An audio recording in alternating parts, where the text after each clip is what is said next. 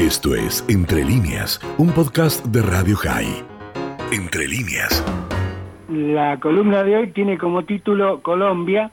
su histórico giro a la izquierda y la incidencia regional. Pues bien, el pasado domingo 19 Colombia celebró el balotaje de las elecciones presidenciales, cuya primera vuelta, recordemos, fue el 29 de mayo en las que el candidato Gustavo Petro obtuvo aproximadamente el 40% de los votos y su rival, Rodolfo Hernández, el 28%. Mientras que en la segunda vuelta, el primero logró el 55.44 y el segundo 47.31, lo que marca una sociedad colombiana polarizada, pero que consagró la fórmula de la coalición Pacto Histórico Gustavo Petro, Francia Márquez. Ambas elecciones se han caracterizado por el porcentual de participación de votantes. En la primera vuelta solo sufragaron el 54.98% y apenas aumentó en el balotaje alcanzando el 58,09% del padrón, lo que nos muestra que algo más del 40% de abstenciones, un detalle no menor. Y si analizamos el mapa de Colombia por departamentos, se puede apreciar que la fórmula ganadora triunfó en toda la región central, mientras que el perdedor fue votado en las regiones del norte, en la costa oriental, en las fronterizas del sur, límite con Ecuador, y del este, límite con Venezuela, es decir, zonas calientes, sea por la actividad del narcotráfico o bien de los grupos remanentes de las organizaciones terroristas, las FARC disidentes y el Ejército de Liberación Nacional. Lo histórico del resultado del pasado domingo es que el próximo presidente es el primero proveniente de la izquierda y que su vicepresidente es la primera mujer afrocolombiana en este cargo, constituyendo todo un giro en la política colombiana dominada durante más de medio siglo con los partidos políticos tradicionales. Si bien en mi columna del 25 de mayo, próximo pasado, este, anterior a la primera vuelta, di un semblante del ahora elegido presidente, creo que es relevante responder quién es Gustavo Petro. Es un economista de 62 años, senador de la República por el periodo 2018-2022, fundador del movimiento político Colombia Humana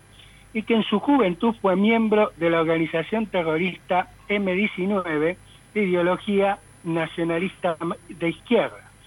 que hasta el 1990 fue aliada de la FARC y del Ejército de Liberación Nacional, y por ende tuvo un rol activo en el conflicto armado colombiano. Y tras su desmovilización, el movimiento se transformó en la Alianza Democrática M19, y en la que Petro tuvo una importante participación en la Asamblea Constituyente de 1991 y años más tarde, en el 2006, fue elegido senador por el Partido Polo Democrático Alternativo, cargo al que renunció en el 2009 para participar como candidato presidencial en las elecciones del 2010, su primer intento. Luego Luego, bueno, luego,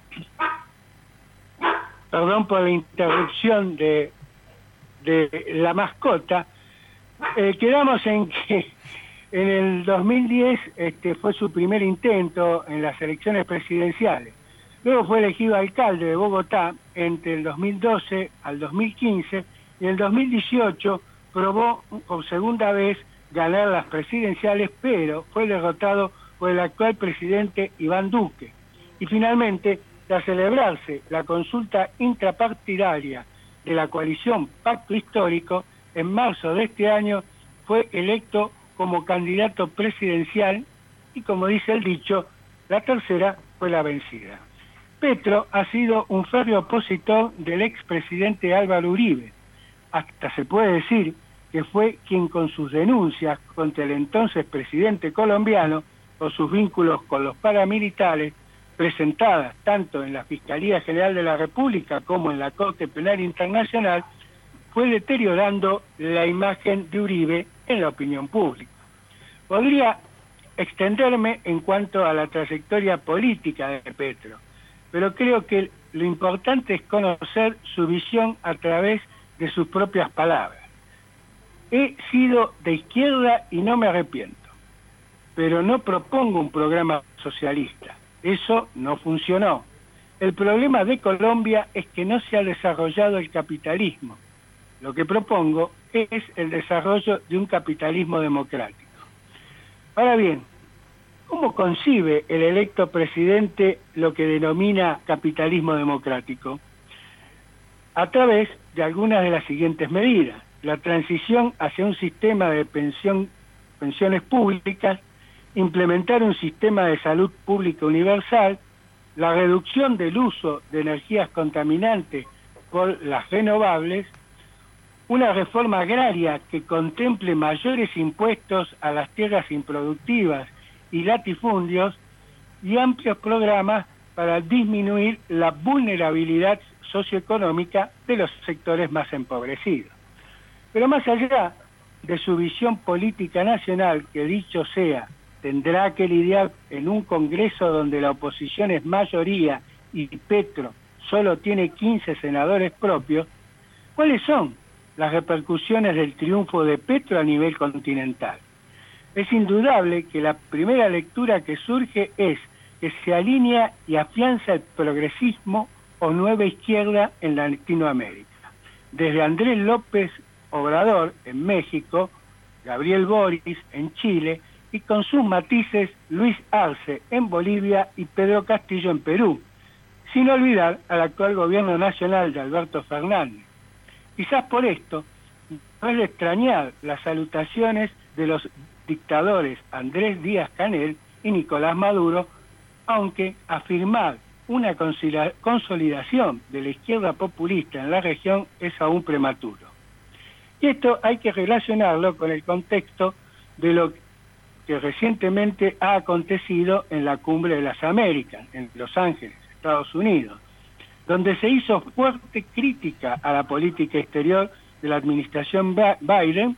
respecto a Latinoamérica, sin olvidar también las críticas a la gestión del secretario general de la OEA, el doctor Luis Almagro.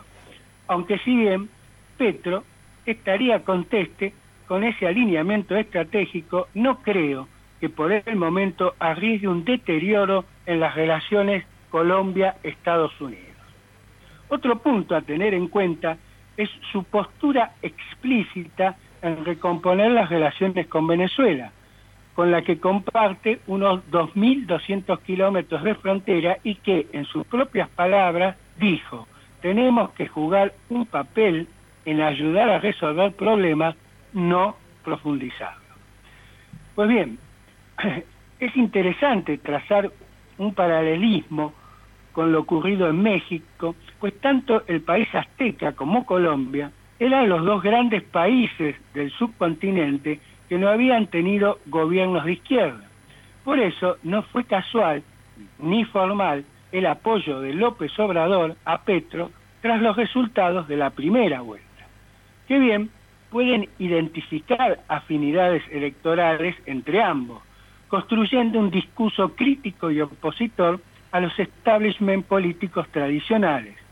lo que aseguraría un entendimiento entre ambos gobiernos a futuro. Sin embargo, ninguno de los dos hasta ahora, y más los otros nombrados presidentes, incluyendo al mismo Petro, poseen el perfil y la estatura de líder regional para encabezar una integración regional con peso significativo tanto en el marco continental como global. A mi entender, este tipo de perfil lo tiene el expresidente del Brasil, Luis Lula da Silva, con una visión más pragmática y que cuenta con una fuerte estructura diplomática en base a la histórica política exterior del Palacio de Itamaraty. Por tal razón, en caso que triunfara en las elecciones presidenciales de octubre próximo, entonces sí se podría pensar en una retoma de la agenda regional que recordemos se promovió y en algunos casos se desarrolló a partir de mediados de la primera década de este siglo con la llamada ola rosada, lo que podría marcar un cambio importante en Latinoamérica, con lo cual Lula se convertiría en el referente para el recién elegido presidente colombiano, tanto en el marco regional como en el internacional. En, este, en ese sentido, la agenda programática de Gustavo Petro incluye no solo la defensa del medio ambiente y la promoción de economías limpias o el respeto por los derechos humanos y la equidad social, sino también la integración latinoamericana. Por otro lado, la llegada de Petro también hace posible y probable una mayor presencia de China en una Colombia con una significativa deuda y una precaria situación fiscal, algo que el gigante asiático ha iniciado con inversiones en sectores que fueron dejando inversionistas estadounidenses, todo lo cual supone una delicada relación con Washington, la que se agudizaría por un acercamiento de Colombia a Venezuela y Cuba. A esta altura